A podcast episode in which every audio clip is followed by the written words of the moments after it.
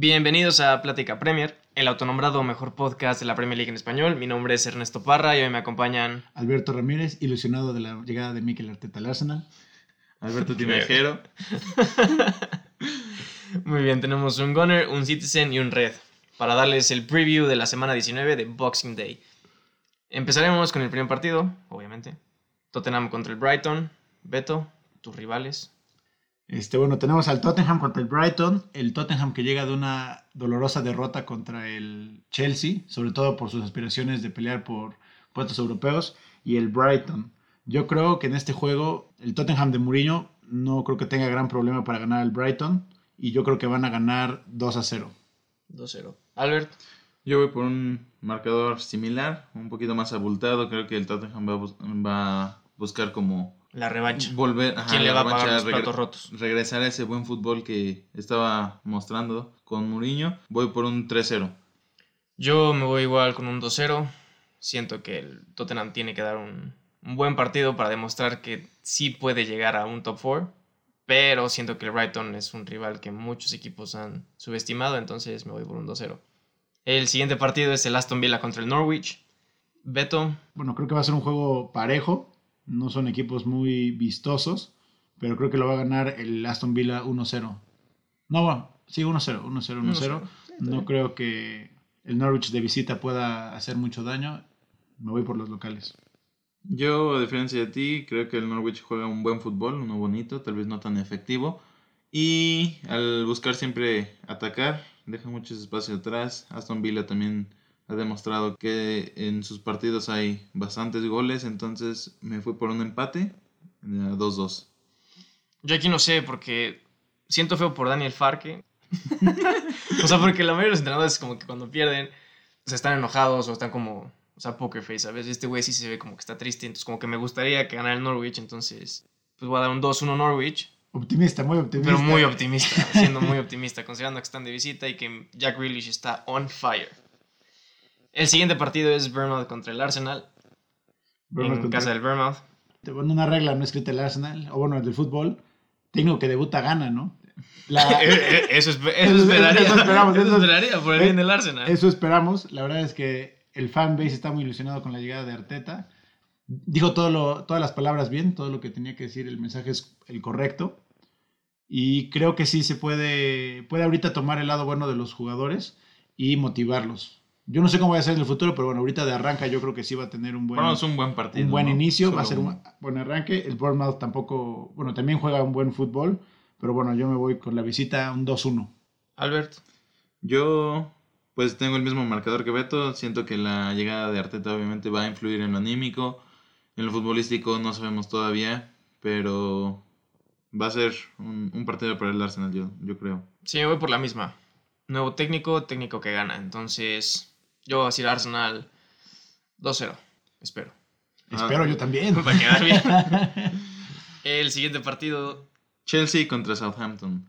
Ahí, ¿tú qué opinas, Ento? yo, después de ver al Chelsea contra el Tottenham y de haber pensado que ganaba el Tottenham ese partido, creo que el Chelsea está bastante bien. El Southampton, por más on fire que esté mi Danny Ings, no creo que puedan, puedan vencer al Chelsea en casa. Entonces, yo le voy un 2-0 Chelsea. Me, estoy, me la estoy jugando un poco en esta porque... La bold prediction de la La semana. bold ok. prediction, sí. Sabemos que el Boxing Day da bastantes sorpresas y creo que en este partido va a ser la sorpresa de la semana. Yo voy por un Southampton 2-1. Creo que el Chelsea, a pesar de que está en un buen nivel y juega bien, tiene esos partidos en los que tendría que ganar con mayor facilidad. Todos fuimos malos para predecir la, La semana, la semana pasada. pero me la voy a jugar con un Southampton 2, Chelsea 1. Beto. Ay, ay, ay.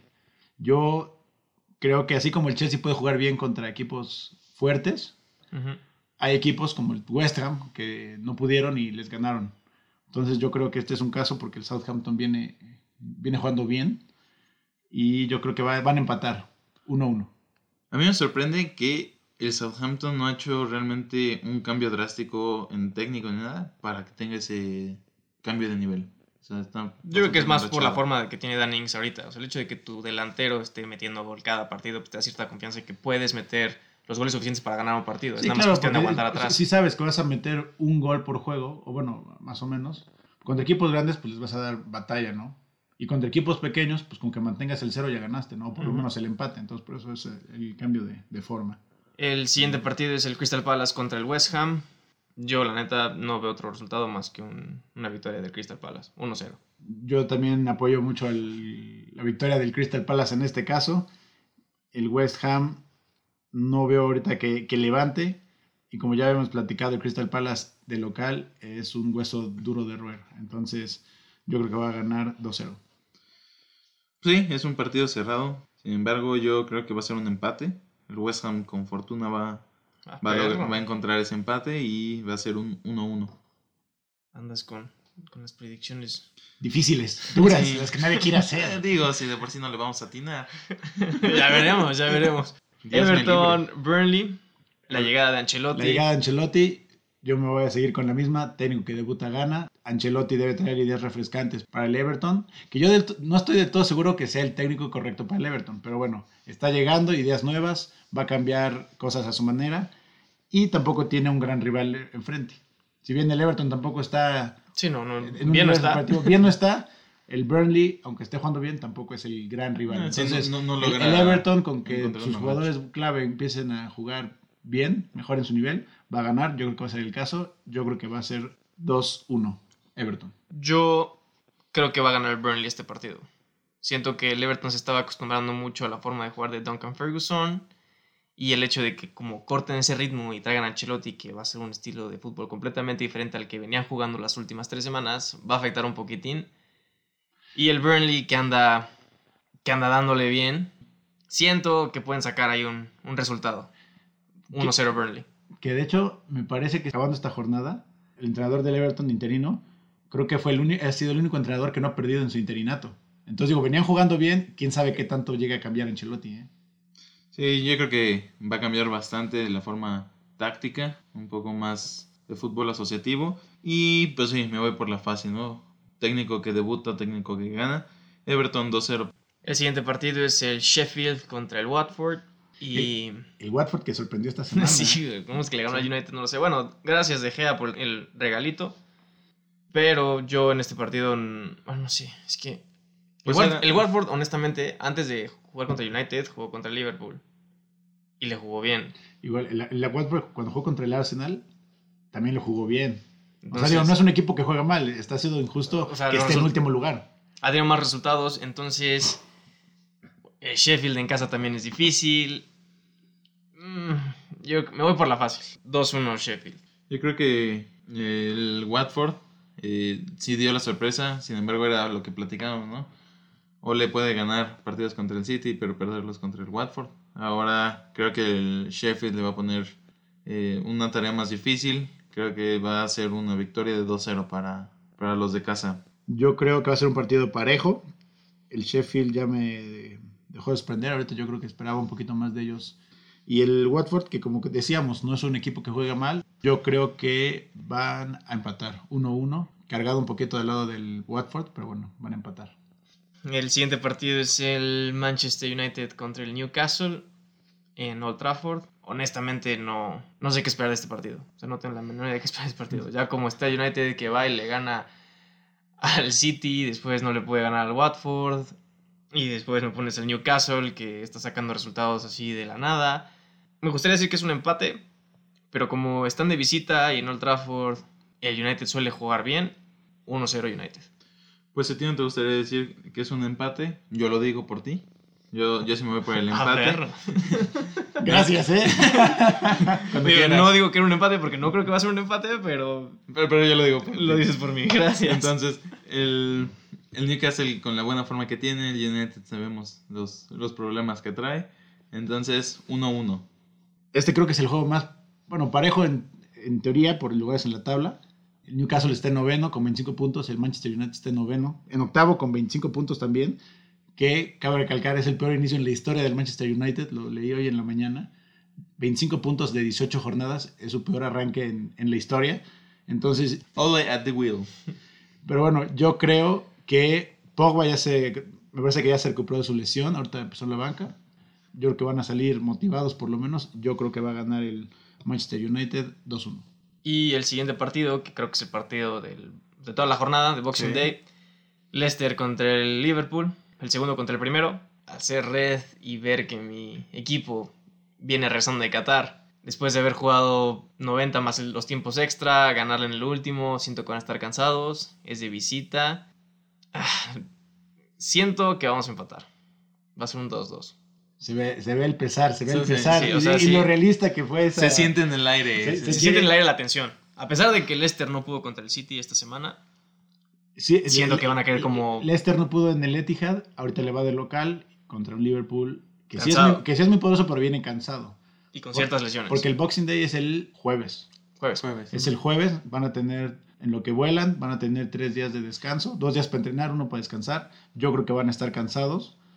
Y esta es la oportunidad para el Leicester y los contendientes a dar un golpe sobre la mesa y bajar de las nubes a Liverpool. Yo creo que va a ganar el Leicester City 2-1.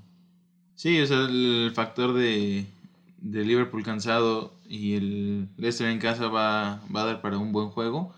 Sin embargo, creo que va a pasar como con el City, ¿no? Va a dar un buen partido el Leicester, sin, sin embargo va, va a salir victorioso el, el Liverpool 2-1. Va a pasar lo que siempre pasa esta temporada. Ganarle en la última.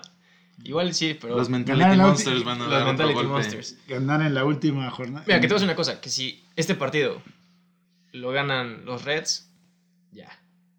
O sea, Bueno, ya, ya me voy a sentir mucho más Nosotros confiado. desde hace dos semanas decimos, ya, ya se fue el O sea, Liverpool. sien- siento que si este se gana, ya voy a estar mucho más tranquilo, Porque pero por- no todavía Porque este juego es cuando se acaba la primera vuelta. Y si gana, está 13 puntos arriba No, del es segundo lugar.